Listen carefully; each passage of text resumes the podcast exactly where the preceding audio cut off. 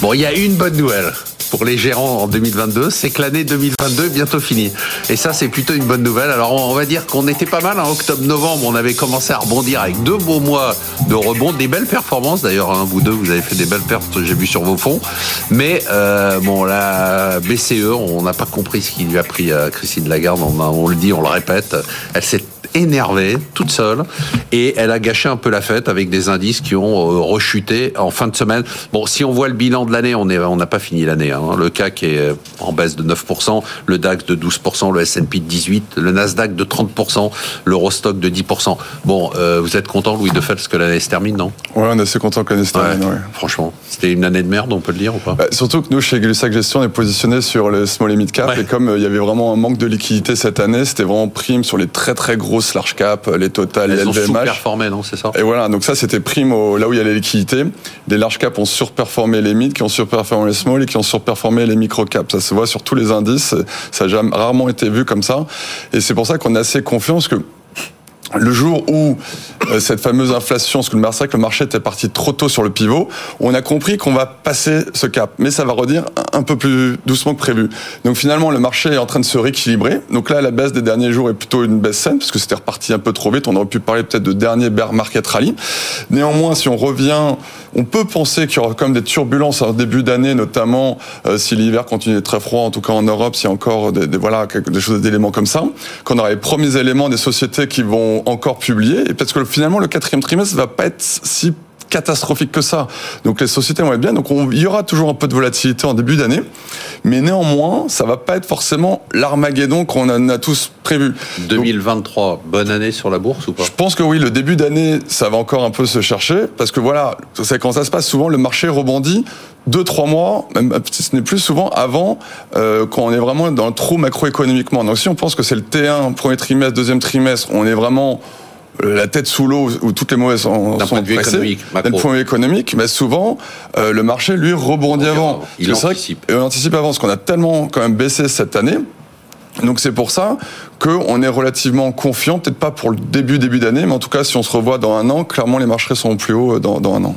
Bon, on prend rendez-vous. André, je sais que vous aimez pas donner des niveaux de marché, mais est-ce que vous êtes confiant dans l'année de Est-ce que vous vous dites, euh, quand vous voyez une année comme 2022, est-ce que vous dites en fait c'est super parce que enfin, super, c'est jamais agréable de perdre de l'argent, mais de se dire bon, il y a des opportunités aujourd'hui. Alors nous, pour être, pour être honnête, on était plutôt surpris par les rebonds qui ont eu lieu. Il y a eu deux phases de rebond depuis, depuis, depuis début juillet. Aujourd'hui, avec les baisses post-Christine Lagarde, on est à, à, à moins 10 en réel. Si on ajoute l'inflation, ce serait du moins 16. Voilà, enfin, je parle pour la France.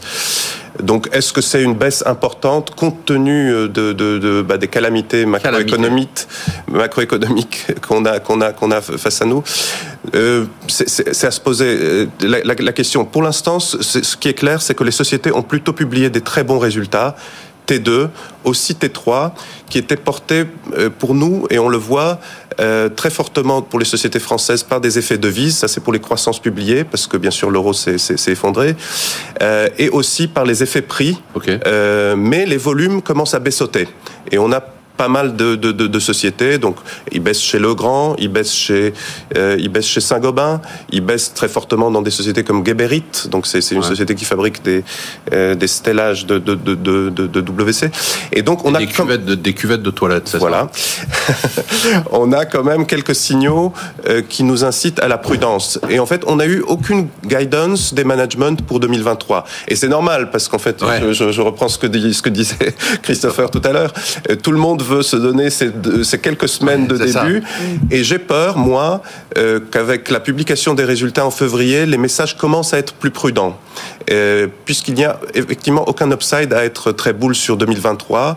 Et à partir de là, on pourrait rentrer dans une petite zone de turbulence. Et c'est pour ça que nous, on est plutôt prudent euh, pour début 23. Ça se traduit par quoi? Vous avez plus, vous avez augmenté votre part de cash sur voilà, vos fonds? voilà. Nous Oui. avons, nous avons plutôt une- un, un volant de cash élevé Ah oui. historiquement, puisqu'il est, il est autour de 10%, 10 plus, euh, ce qui se compare bien sûr à un maximum de, de, de 18% en 2009, et puis qui était en général autour de 2-3% en période de marché normal. Donc 10% c'est plutôt euh, un, on veut se laisser la marge pour saisir des bonnes opportunités s'il y a des soldes. Qu'est-ce qu'on dit aux clients de Saxo qui appellent à foller en disant j'ai perdu une fortune? Pas chez vous mais partout. Hmm. Oui, euh, bah, le, premier point c'est qu'on essaye un peu de les rassurer. Il y a un gros sujet alors euh, euh, sur le, les small et mid cap. On a beaucoup de clients qui sont exposés sur les small et mid cap et bon la plupart effectivement l'année était très très compliquée. Euh, c'est le moins qu'on puisse dire. Euh, je suis assez d'accord par contre qu'on pourrait avoir une deuxième partie de 2023 où il y aura un retour sur les small et mid cap tout en étant assez euh, assez sélectif parce qu'à mon avis ça va être assez compliqué. Il y, en a certaines qui sont quasiment des valeurs à la casse, mais à la casse qu'on souhaite pas avoir dans son portefeuille. Hein. À la bourse de Paris, il y en a pas mal à, cet égard. Et l'autre point, c'est qu'on essaye aussi de leur donner une vision un peu à long terme parce que bien évidemment pour le client retail, le problème c'est l'horizon temps. Même si foncièrement généralement il sait très bien qu'il investit sur du long terme, sur du court terme quand il perd de l'argent, c'est assez compliqué. Donc on essaye un peu de lui donner un peu de visibilité. Nous, on a très très fortement réduit dans un peu nos, nos portefeuilles classiques. Pour l'instant, vous n'êtes pas mouillé. Hein. Vous avez, vous, vous Je êtes commence à mouiller. Vous, êtes en train d'essayer de m'endormir, mais le côté politique et, euh, et, après j'arrive à la fin quand même. Je me lance.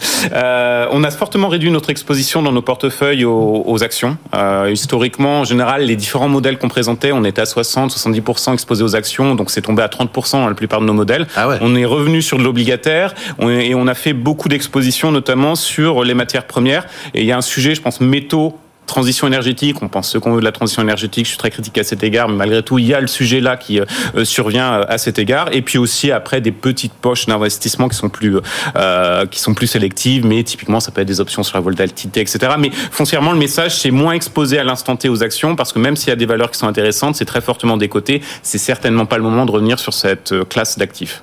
C'est pas le moment de revenir sur la classe d'actifs pour l'instant. Oui, parce qu'on en parlait, je me souviens, à l'été dernier, c'était le sujet, tout le monde disait qu'il faut commencer à revenir, en tout cas certains euh, disaient qu'il faut commencer à revenir. La réalité, c'est qu'on s'est rendu compte que c'était peut-être pas le bon moment.